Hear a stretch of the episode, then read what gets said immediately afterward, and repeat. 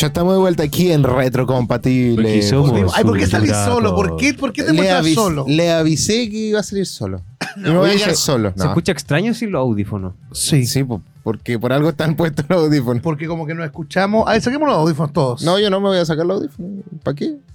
Para que, una para que nos orden. escuchemos. Sí, como, oye, de Es verdad que está como. Me, me duelen los oídos al escucharme sin audífonos. A mí me da Ah. cringe, así que me los voy a poner. Pónganse con los audífonos. Oye, la gente que nos está escuchando ahí en el patio de Duoc, los saludamos también, los que están nerviosos por los últimos exámenes, los que están almorzando, los que están jugando tacataca, los que están más relajados, fumándose un cigarrito ahí, conversando también. Los saludamos a todos y que les vaya muy bien este A todos periodo. los profes también. Sí, los profes también, lo que, que les vaya muy bien este Mucha periodo paciencia. de exámenes. Sí. ¿A Mucha paciencia. A los profes o a los alumnos. A todos.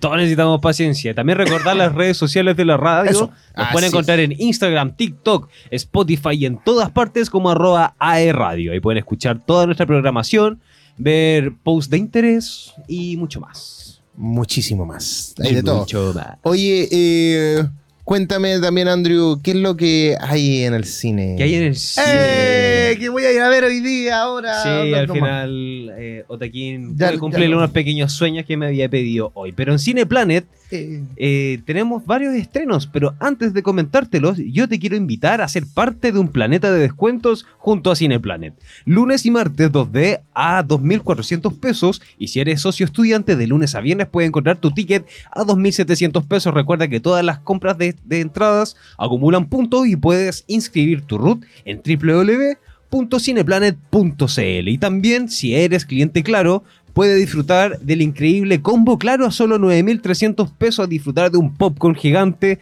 con dos bebidas. Revisa tu cartelera en www.cineplanet.cl y siempre atento a las redes sociales de AERradio porque estamos con muchos concursos y sorpresas. En Cineplanet, pantalla grande, precio chico. Bien ahí, eso. Muy bien. Entonces, siguiendo los estrenos del día de hoy, como todos los jueves, nos encontramos con Digimon Adventure 2, The Beginning. eso. Con esta animación de 1 hora 20 puedes disfrutar de Daisuke, Miyako, Miyako, Yori, Takeru, Takashi, Hikari y Ken deben conciliar nuevas responsabilidades con sus socios Digimon. Pero Rubio Wada, un joven misterioso, aparece afirmando ser el primer humano en asociarse con un Digimon. Pueden encontrarla subtitulada y doblada en todas las salas de Cineplanet del país. Otro estreno que tenemos es La maldición de Queen Mary. ¿De qué creen ustedes de que podría De la Reina María. interesar? Terror. Terror, ¿o No, no? yo creo que puede ser como algo histórico, ¿ah? una película histórica. Bueno, déjame comentarte que el Queen Mary es un transatlántico. Ah, ese Queen Mary. Ah. Es un eh, buque, un barco, un crucero, lo que sea. Y en este terror, inspirada en la legendaria maldición del transatlántico Queen Mary, uno de los lugares más embrujados de este planeta. Un filme de terror sobrenatural donde una familia comienza a darse cuenta de los secretos que esconde el suntuoso transatlántico. Su, ostentoso legado enmascara aterradoras historias que Erin y Patrick descubrirán y tendrán que usar a su favor para intentar salir con vida del navío. Se Ah, ve Ahí, ahí está el tráiler. interesante. Quizás podría ser Sí, ¿ah? Ahí se, se ve la imagen, lo que están viendo por www.radio.cl. así es. Y también otro estreno que se estrena, A ver, ¿qué más se valga estrena? la redundancia, es un terror que ya hemos visto últimamente. Estoy hablando de la saga de VHS. La, hace una semana se estrenó VHS 99 y ahora ve- nos vamos más hacia atrás a VHS 85 a través de un documental realizado para la televisión. Se desvelan cinco historias de terror de metraje encontrado que llevan a los espectadores a un viaje terrorífico por los sombríos bajos de la década de los 80. Pueden encontrarla en formato doblada en todas las cines del país. Así que ya saben. Esos Eso. fueron los estrenos del día de hoy. Como todos los jueves, recuerden estar atentos a Retrocompatible porque aquí los vamos a comentar y los vamos a recomendar.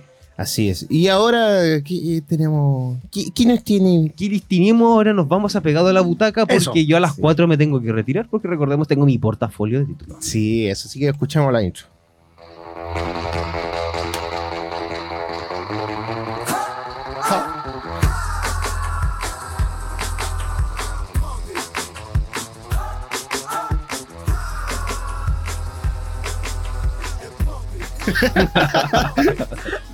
Salió improvisado, pero. Bueno, para las personas que no están viendo, por iCool y todas las transmisiones Oh, online iCool. saben que estamos eh, peluceando aquí atrás al frente de la cámara.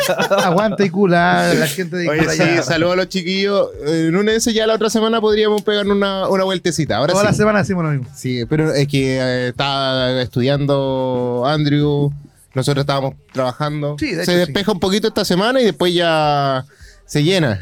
Sí, ah, sí. No sé, yo, Dije poquito, poquito. yo, eh, llega el lunes y yo me despierto a las 2 de la tarde. Nadie más me va a despertar temprano ni nada. Yo del, No 6 sé, de diciembre, del 6 de diciembre no existo hasta el por eso, 25. por eso la, bien, otra pues, sema- la otra semana es la oportunidad.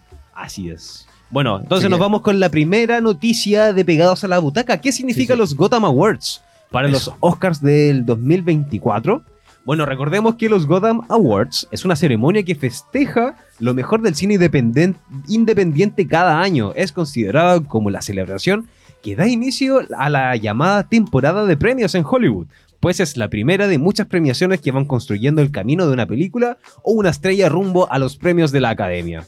A pesar de que muchas cosas no cambian y los Oscars están llenos de sorpresa, los Gotham Awards sin duda ayudan a promocionar películas que pudieron haber pasado desapercibidas o que no gozan de tanta publicidad, aunque este año decidieron eliminar el tope presupuestario que impedía que películas blockbusters compitieran por una presea. Aquí vamos a comentar todos los ganadores de los Gotham Awards eh, para esta temporada y los que podrían alcanzar incluso una nominación para los Oscars del 2024. Por ejemplo, en el 2021 los Gotham Awards se decantaron por completo por The Lost Daughter, el drama de Netflix protagonizado por Olivia Colman y Paul Mescal. La ceremonia le dio premios de mejor película, mejor directora, mejor guion y mejor actuación estelar. De Mira. manera más significativa, los Gotham Awards fueron los que dieron inicio a la carrera de Coda por el Oscar, ya que el actor Troy Kotsur y Emilio Jones se llevaron los premios de mejor actuación de reparto y mejor revelación. También premiaron a Flea, cinta que estuvo nominada como mejor documental, mejor cinta animada y mejor película internacional. Por otro lado, Drive My Car ganó los Gotham Awards de 2021 el premio a la mejor cinta internacional, momento en que inició su carrera para terminar compitiendo en los Oscars por mejor película, mejor director, mejor película internacional y mejor guion adaptado. Y el año pasado, los Gotham Awards dieron inicio a la rivalidad entre Tar y Everything Everywhere All at Once. Recordemos esa película que ganó los Oscars, bastante Sí. extraña que hasta el día de hoy Buena, no Era entiendo. buena, buena, muy entretenida. Que aún no entiendo. Así que. Te, fal- te falta cine. Mm, cine. En efecto, es cine. El año pasado, perdón, sí, el año pasado los Gotham Awards eh, derrotó a Kate Blanchett, Brendan Fraser, Michelle Yeoh, Colin Farrell y Paul Mescal haciéndolos competir contra Daniel Detweiler. Pero este grupo recibió en su totalidad nominaciones para los Oscars de 2023. En conclusión, los Gotham Awards es la oportunidad para todas aquellas películas que muchos creen que no existe o que es mala, pero no, hay que darle la oportunidad y ver todo el potencial que tiene las películas independientes, como diría Otaquín. Él sí que recomienda harta, Sí, sí. harto cine independiente. ¿Yo? Muy independiente. Sí. Sí. ¿Sí? Sí, Igual, Sí, igual no, es duermo, igual. igual duermo harto con el cine independiente, tengo que decirlo. Yo quedé traumado cuando era más chico y fui al Espacio Cero, un lugar donde eh, se podían ver películas independientes en el mall del Trébol. Ya. Y había un ciclo de, de cine independiente, ahí que quedé traumado. Oye, creo que eh, están habilitando nuevamente en el nuevo teatro Ligüen, si no me equivoco, van a abrir como un ciclo de cine. De- Sí. No sé si de cine independiente o otro, pero por lo menos va a estar como ah, abierto todo, todo ese ámbito cultural nuevamente. Qué rico. Y ciclo de anime también en, en Movistar Game Club, que Sí. se va a abrir ahora el 1 de diciembre. Mañana se va a Sí. ¿Y en qué parte estás en el Movistar Game Club? Eh, ¿Te acuerdas dónde estaba la biblioteca viva en el mall del Trébol? ¿Sí? Sí. Ahí mismo. Ah, yo había visto algo así. Ahí mismo. A un costadito del dominó. Sí. Ahí mismo. Sí. ¿Ahí en Mirador Bio Bio? Y en, No. ah, no, en el de aquí en Trébol. Trébol. Trébol. Ya. Buena. Ahí va a Buenísimo. estar voy a Movistar Game Club, que, digámoslo abiertamente, es un cibercafé tecnológico con ju- videojuegos. Bueno, pero para, ir a visitar. para y nuevo. conocer gente dentro del ámbito, Creo me que imagino. salen eh, 9 mil pesos las 4 horas. Ah, igual está bueno. Sí, Está accesible dentro Sí. de todo, así que. Para un fanático, sí. está sí, bien. ahí voy a decir los precios cuando estoy a Andrew, vamos a buscarlo. ¿no? Bueno, en la ceremonia de este año, los Gotham Awards dejaron afuera muchas cintas como Barbie y Oppenheimer, pero sin duda comenzó a darnos pistas sobre quiénes podrían estelarizar esta temporada de premios. Para empezar, eh, Lily Gladstone ganó mejor actuación protagónica por The Unknown Country, elección que sin duda acaba de aumentar las posibilidades de la actriz para ser considerada en los premios de actuación, pero también aumenta el interés de la cinta dirigida por Morrison Maltz. De otra manera, Robert De Niro causó controversia al acusar a Apple de censurar su discurso, cosa que puede afectar a su carrera como mejor actor de reparto, pero que también aumentó el perfil de Killers of the Flower Moon. Anatomy of a Fall se llevó la mejor película y mejor guion, lo que la catapulta para una nominación en cualquiera de estas categorías en los Oscars, así como una nominación para mejor película internacional.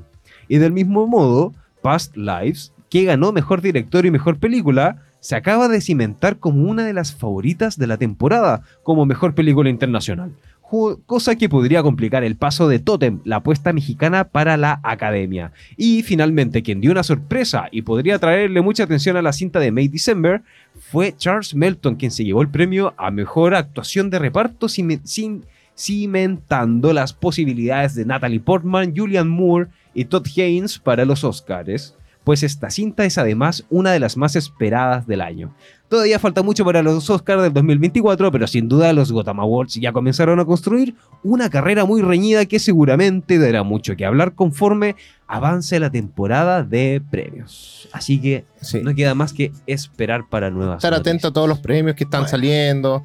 Oye, eh, siempre cuando pienso Gotham Awards, pienso en la ciudad gótica de Gotham, de, Gotham, de- de, de de Batman. Batman. Entonces, como digo, eh, ¿por qué Gotham? Bueno, es que es como medio gótico, porque todos van de negro, todos tienen como ese estilo más, más oscuro. Mm.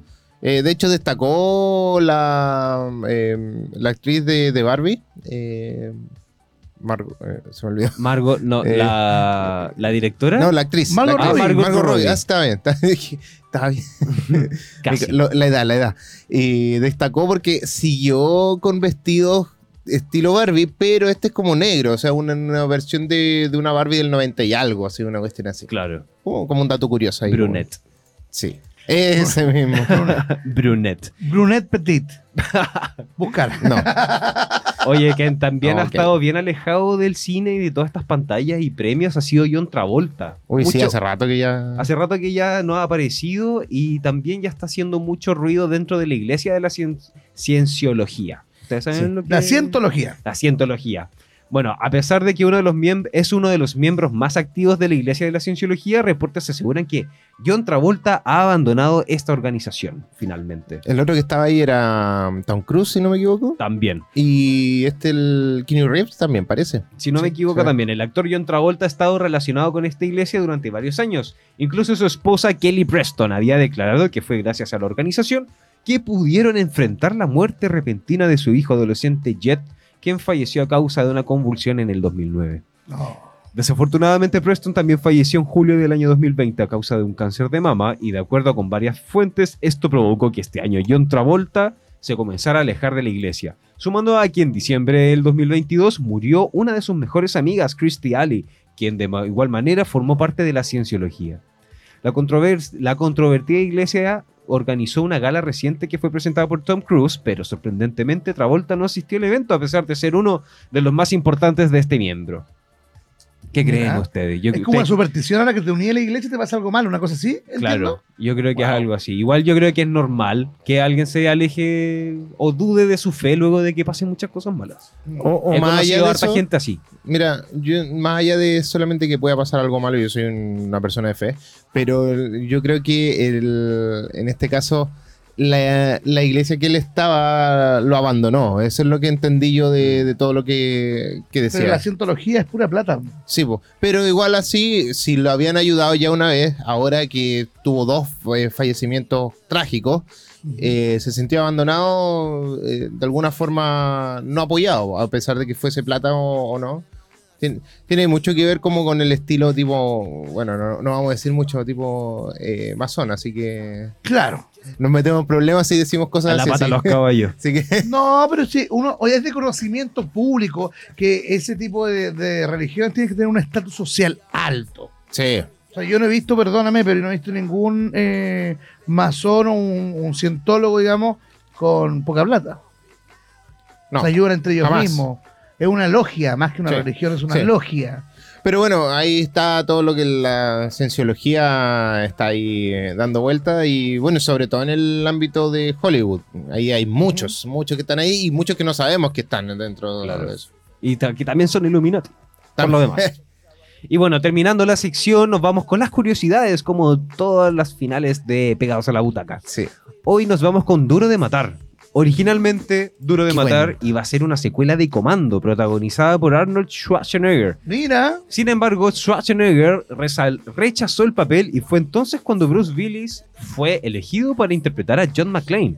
Pero tampoco Willis fue la segunda opción, ya que Frank Sinatra grabó la primera cinta de esta saga en 1968 y en su contrato se estipula que si se hacía otra película de la saga, él debía ser llamado como primera opción, además de que le ofrecieran el papel a otros actores. Sin embargo, decidieron no ser parte y ahí es donde el actor que en su entonces tenía 33 años y se dedicaba a la comedia tomó la posta revolucionando en su momento a la industria ya que él no era un actor con grandes músculos como Schwarzenegger o Stallone para estar en este tipo de películas. Oye, está bueno, está bueno, sí. Un saludo a mi amigo Bruce Willis también. Sí, Está que bueno. ahora. Que no sus- se acuerda que somos amigos, pero sí, Sí. somos amigos. Sí, ahora cualquiera podría decirlo. Claro, como mi polola que parece Harkins, mi otra No. polola es latín y tampoco, No, no, tampoco oye, pero- saben, pero No, pero en realidad eh, Bruce Willis no es que no se acuerde, no tiene Alzheimer, tiene problemas de comunicación, no puede comunicarse. Pero no tiene cómo negarlo. También. ¡ay, qué malvado! Oye, te fuiste, te fuiste mal ahí. Este es muy malo. Yo No, sí, malo Ni David. el Otaquín se atrevió tanto aquí en, en pantalla. Así Pero que- bueno, esa fue mi sección Pegados a la Butaca. Muchas gracias por su atención. Todos los jueves les voy a traer curiosidades, estrenos y mucho más, pero nos tenemos que ir a una pausa musical. ¿Les parece si nos vamos con The Bitter End eh, de Placebo, aquí en Retrocompatible? Porque, Porque somos somos Cultura, Cultura pop. pop. Eso.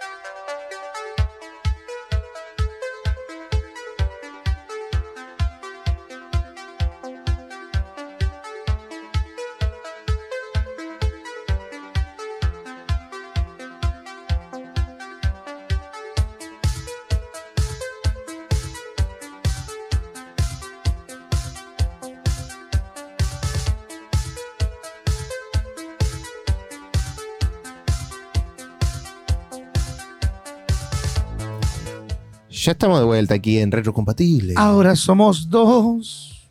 Estamos de vuelta. Está ya asado de calor. No, ya, te juro que ya la moral está baja, el calor nos está afectando, pero no Ayuda. importa, seguimos acá. Sí, el calor eh, que está haciendo en Tropiconce estos días en Arauco, me imagino cómo está ese hoyo. Uy, el sábado me toca ir a. Arauco. Oh, eh, el calor está insoportable, pero seguimos vivos hasta cuando no Aquí sé, estamos. Hasta cuando no seamos seguir vivos, pero vamos a seguir vivos. Hasta que dejemos de contaminar y de abrir la, la capa de osorno. De Osorno puede ser. ¿Te imaginas? Y que después ya hay zonas de Chile o zonas del mundo que no vamos, no vamos a poder estar porque realmente van a ser extremas de calor. Sí, me lo imagino. Sí, yo creo que, que va a pasar pronto. Pero bueno, no sé. Ahora hay que seguir. Y cuéntame qué. mm, Dame un dato para ir a comprar cosas dulces. ¿Querés Delante estábamos hablando de. Tú querías hamburguesa, pero yo quería cosas dulces. Sí. Sí, Mira, cosas dulces, tú puedes ir como yo siempre lo hago para eh, recordar también eh, La los dulces retro, la infancia.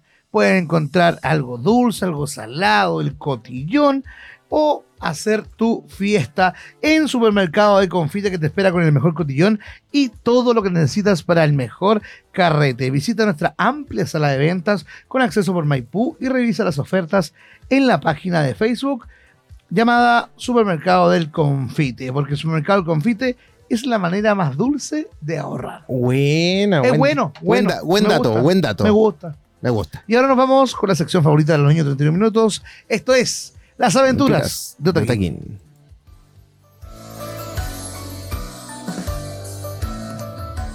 Uh. Ohio. Guatachino, carechino. Denis carecochino. No, ya. Me gustan las lentejas. También le pega a la vieja. ya. Oye, eh, tenemos las aventuras de. de Censurado después. No, nada, nada. Eh, permiso, ah, tomen agua. Ya, la, la franquicia de John Wick va a dar un salto eh, al anime. Oye, A John ver. Wick, que todos lo conocemos por Kenny Reeves. Kenny Reeves, el que estuvo en Matrix, el que está en Constantine, ¿cierto? Este actor que tiene sus películas icónicas, Sí. eh, va a dar un salto al anime. Imagínate un, un anime de John Wick. Ah, en, una emocionante revelación, el director Chad eh, Stahelski ha anunciado que la franquicia John Wick se expandirá con un anime japonés. Durante una aparición en el podcast The Discourse, eh, Stahelski compartió detalles sobre este proyecto tan esperado. El director expresó su entusiasmo por esta nueva dirección creativa, destacando la colaboración con talento japonés para llevar a cabo el anime. Estamos realmente emocionados, estamos haciendo un anime japonés porque amo tanto el anime japonés, otra vez, eh, para crear todas las historias geniales que el anime japonés, otra vez, puede lograr mejor que nosotros. O sea, sí, John Wick tiene potencial para hacer un anime porque Sí. las, las peleas, Tipo gánster, así como todo el estilo. es muy, es muy cowboy vivo. Sí. A mí me, gusta, ¿sabes que Me gusta mucho la idea de que sea un anime, más que sea una película. ¿Hacer Me- otra película más? No, yo, yo creo No. que un anime. Ahora, ¿qué vaya a desarrollar en este anime? Si es lo mismo de la película u otra historia.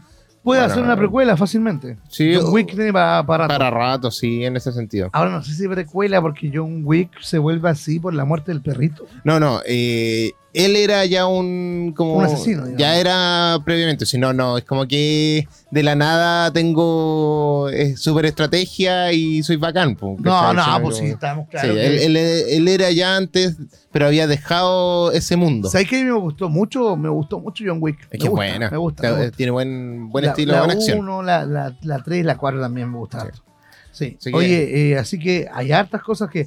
Y hablando de precuelas, esto, esto a mí me dejó helado, porque una precuela de One Piece, imagínate, Ay, no, por favor. Diez Por- años más. y después un, un One Piece Chipuden, no sé, qué, qué terrible, ya, ya. A mí me encanta ver a Luffy, me encanta ver las aventuras de los Nakamas, pero ahora el anime de Monsters, la precuela de One Piece, confirma cuándo se estrena. El anime adaptado, uno de los pocos one shot de Eiichiro Oda, no tardará demasiado en ver la luz. Hace ya unos cuantos meses que sabemos que Monsters, un lejano one shot que Eiichiro Oda lanzó antes de bañarse con el éxito de One Piece, iba a ser adaptado con su propio anime. Obviamente estas noticias fueron mayores en su momento y es que eh, poco se ha visto la trayectoria de Oda que no pasa directamente por Luffy. Aunque bien hay que recordar, Monster es cronológicamente una especie de secuela de One Piece como tal. Dicho esto, toca hablar de los nuevos detalles sobre el estreno. A ver, secuela no sé, precuela sí, porque secuela no puede hacer secuela de algo que no ha terminado. Claro. Y todavía no sabemos lo que es el One Piece. Todavía no sabemos cómo termina esto. sabemos que el One Piece va a ser algo físico. Ya Ichiro Oda dijo que, que el One Piece era algo físico. Que no iba a ser así como el sentimiento de ¿Y los amigos si- que existen en el ¿Y camino. ¿Qué pasa si se arrepiente de decir eso y hace eso? Mm, No sé. Puta, el- yo creo que One Piece podría ser el mismo Luffy. Yo creo que mucha gente que me está escuchando cree que el One Piece puede ser Luffy. O sea, No sé. no sé. La verdad es que siempre es difícil eh, adivinar todo ese tipo de cosas. Bueno, el anime La Precuela se estrena el año 2024 y eh, podrá influir fácilmente ya en la eh, serie One Piece que se está realizando aún. También en el manga, por supuesto. ¿Hay ganas de ver un primer trailer de Monster? Claro que sí, queremos saber de qué se trata. De quizás, ¿de qué podría tratar Monsters? De cómo juntamos el universo humano con los esqueletos vivientes, con los animales que hablan, con todo esto extraño que hay, con todos estos poderes. ¿Cómo, ¿Cómo llegaron? ¿Cómo la sociedad llegó a eso? Podría ser una buena precuela. Porque, claro, uno en el mundo de, de One Piece ve súper normal ver a un. a un. eh, ¿Cómo se llama? Un huesito, ¿cómo se llama? Un. de huesitos, hecho de huesitos. Una calavera ¿Sí? digamos, un, un, un esqueleto, ahí está, un esqueleto hablando, cantando, yo, es súper normal, o ver a una ardilla chica, lo digo por, por Chopper, eh, una, ver una especie de animalito eh, hablando y siendo tripulación de un barco, y ellos lo ven muy normal y nunca se ha cuestionado eso, y podría ser una, una buena precuela explicar cómo llegamos al universo de One Piece. Claro, a lo que están ahí, por qué los piratas y toda la cosa. ¿Y por qué es normal eh, tener la fruta? Y, y- y por qué es normal también, porque tú te fijas que el estilo es como retro, pero es como que la ropa no es toda retro. no, claro. Como no que es como posapocalíptico, una qué año cosa está así. adecuado, claro. Puede ser como toda una época posapocalíptica y al final no es tan, no es tan años 1600, digámoslo así. Porque te expliquen los poderes, porque cada Sí. uno tiene poder, aparte de la, la fruta del diablo que se comen, que te da poderes, que no sabemos que Luffy tiene la, la goma goma, eh, y el, el, el cosito. ¿Cómo se llama el, el payasito? Eh, Baggy. Baggy tiene la parte parte. Claro. parte, parte, goma, goma. Y bueno, hay Ya muchas frutas que están. Y finalmente, eh, ¿cómo, ¿cómo normalizamos eso? ¿Cómo llegamos a normalizar el mundo de One Piece? Yo creo que por ahí podría ser una buena precuela que se viene junto a Explicativo Monsters. en ese sentido. Sí. Y tenemos más noticias del anime, tenemos más cositas. Sí, a ver, Porque cuéntame. Horizontes Pokémon confirma también su fecha de estreno. em, eh, su fecha para el 2024 en Occidente. Sí, porque esto ya lo, lo hemos- ya se ha visto un sabemos, poco. Sí, pero estamos, tenemos el trailer igual de ahí de, de Pokémon Horizontes Pokémon O, que- o mm. Horizons. Horizons, que mezcla eh, todos los Pokémon que ya conocemos, los clásicos de Pokémon, con los nuevos también. Hay nuevos Pokémon, hay, eh, digamos, todas las temporadas, todas las zonas, Canto, Yoto, eh, bueno, la... ¿Y cuántos años después de, de que Ash eh, haya sido campeón? Claro. O sea, eh, H fue campeón hace poquito. No, pero el- la serie. Ah, la serie, claro. La pasa, serie pasa se- harto tiempo. Creo que se ubica hartos años después de, de, de la victoria de H como en el torneo. Tanto que le costó a H ser campeón. 20 ya, años le costó 20 años y ahora- seguía teniendo 10 años. Sí, es increíble. Qué buena. Pero bueno, Pokémon a mí me gusta y se va a estrenar ahora el 2024, el 23 de febrero, 23. en el occidente, aquí en puede ser en Ah, Estados ya. Unidos y es- Latinoamérica, a través de Netflix. Entonces va a tener eh, subtítulos, va a tener obviamente la traducción. eh, Así que vean Horizontes. Pokémon o Horizon. Véanlo porque va a estar en Netflix, súper asequible para, Para todos. para todos. Para todos. Sí. Una franquicia ya establecida para todos los, los niños y adultos en general. Oye, que- lo estábamos hablando en TikTok y este tema me encantó porque dice que, escúcheme bien, escúcheme, todo lo que están escuchando Escuche, ahora en el escuche, patio, escuche. en www.arradio.cl. Otakus abandonan el anime al llegar a los 30 años. ¿Cómo es posible este suceso? Pensaba que nunca me aburriría de él. Y estos dan sus razones al desinterés. No, señor. Yo con 30 años empecé a ver más anime que nunca. Bueno, yo te decía de igual antes Sí. eh, de comenzar el programa de que hay gente que eh, fue otaku toda su vida, digámoslo así, hasta Ajá. los 30 años y a lo mejor se aburrió en ese momento. Claro. Y otros que no fuimos otakus, pero como que en esta época empezamos a ver más anime. Claro, yo de los 14 años que soy otaku aproximadamente, de los 14 que no me baño, no, mentira. Te a, los creo, sí se nota. a los 12, 14 yo empecé con el tema del anime. Menos mal que la gente no, no tiene polera el... Sí. a través de la Yo pantalla. escuchaba, yo escuchaba harto J-Rock, J-Pop. eh, antes no estaba el K-Pop, no, antes estaba el J-Pop, que era pop japonés. Y que todavía sigue siendo desconocido prácticamente para la mayoría. Sí, pero es bueno, es bueno. Yo escuchaba harto ex, eh, ex- mira Ex cosa. Japan. Mira lo que iba a decir. po.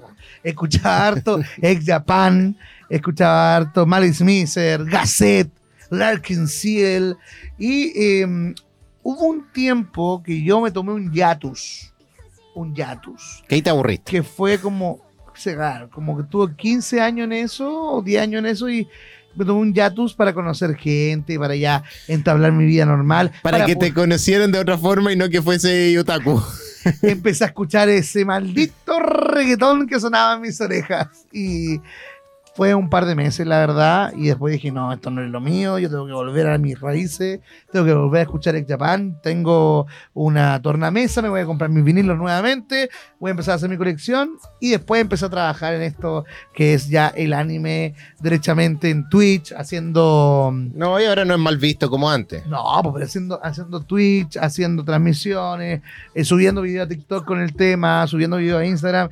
Y la verdad es que para mí la vuelta al anime fue netamente por, por trabajo, o sea, bacán. O sea, trabajar en lo que te gusta, comunicar de lo que tú sabes de un tema que tuviste desde la infancia o, o desde la, de la juventud, la preadolescencia, para mí es, soñado. O sea, y aquí dicen mucho que mm, como que, que los de 30 ya no ven anime. Yo creo que no es así, ¿ah?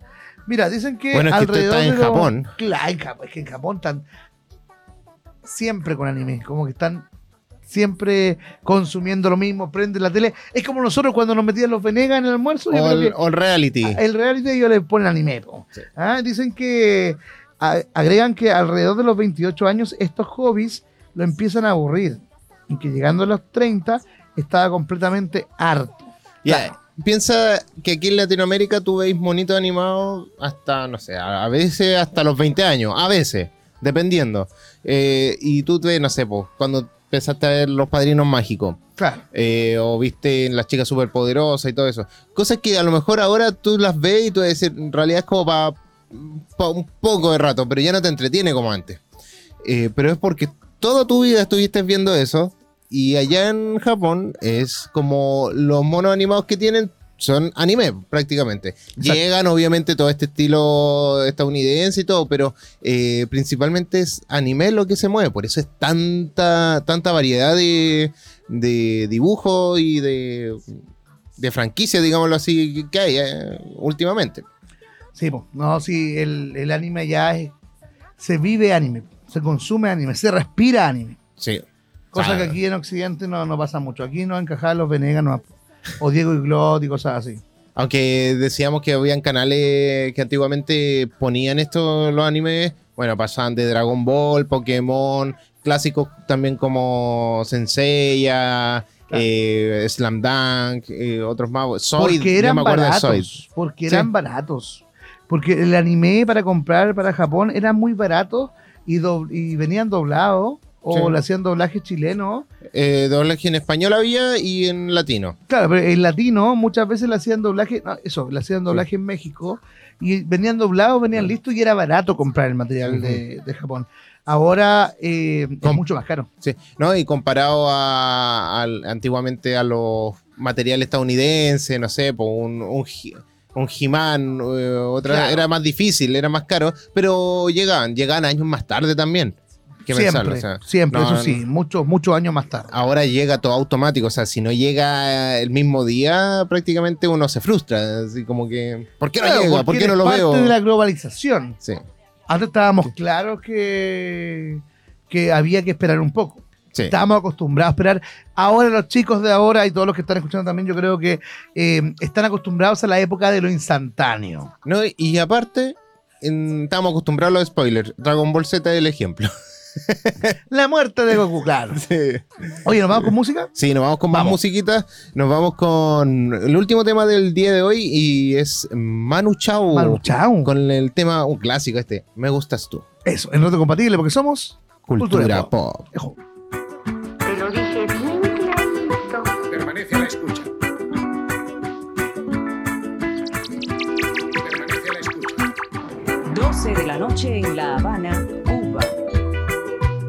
11 de la noche en San Salvador, El Salvador.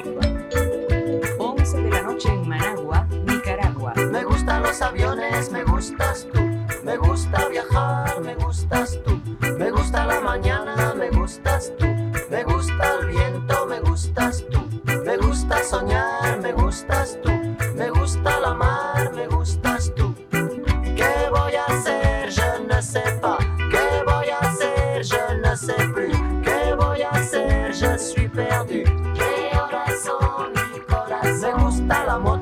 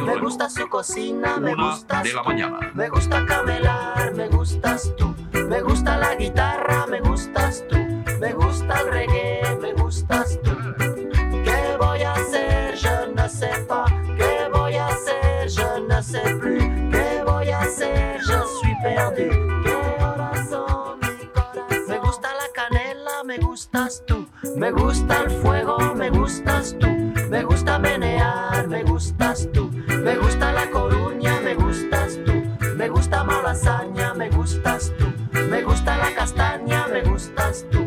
Me gusta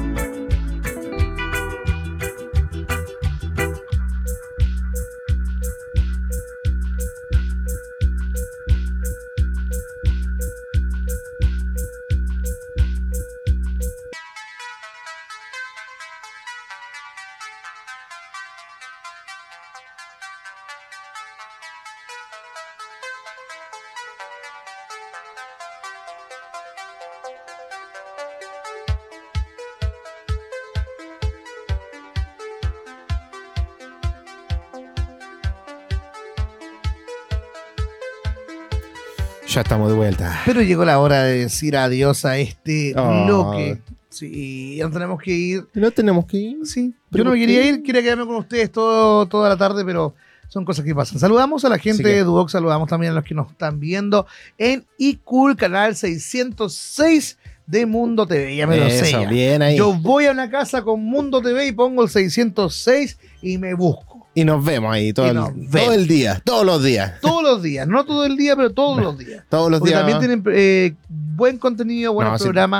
Así que está bueno, bueno y cool. Así que bien, buena programación tiene ahí con eh, el director eh, eh, Edgardo Aburto. Así que Don Edgardo, llámeme para hacer un programa. Yo, Sí. yo feliz de ir vamos a hacer allá. otro, otra versión de retrocompatible para allá. Pero eh, en versión tele, pues, esto versión radio. Sí, Hagamos una versión tele, una versión una, bonita. una versión anime. Una versión que, que, claro. Oye, yo me estoy echando. Eucerín, por favor, patrocíname.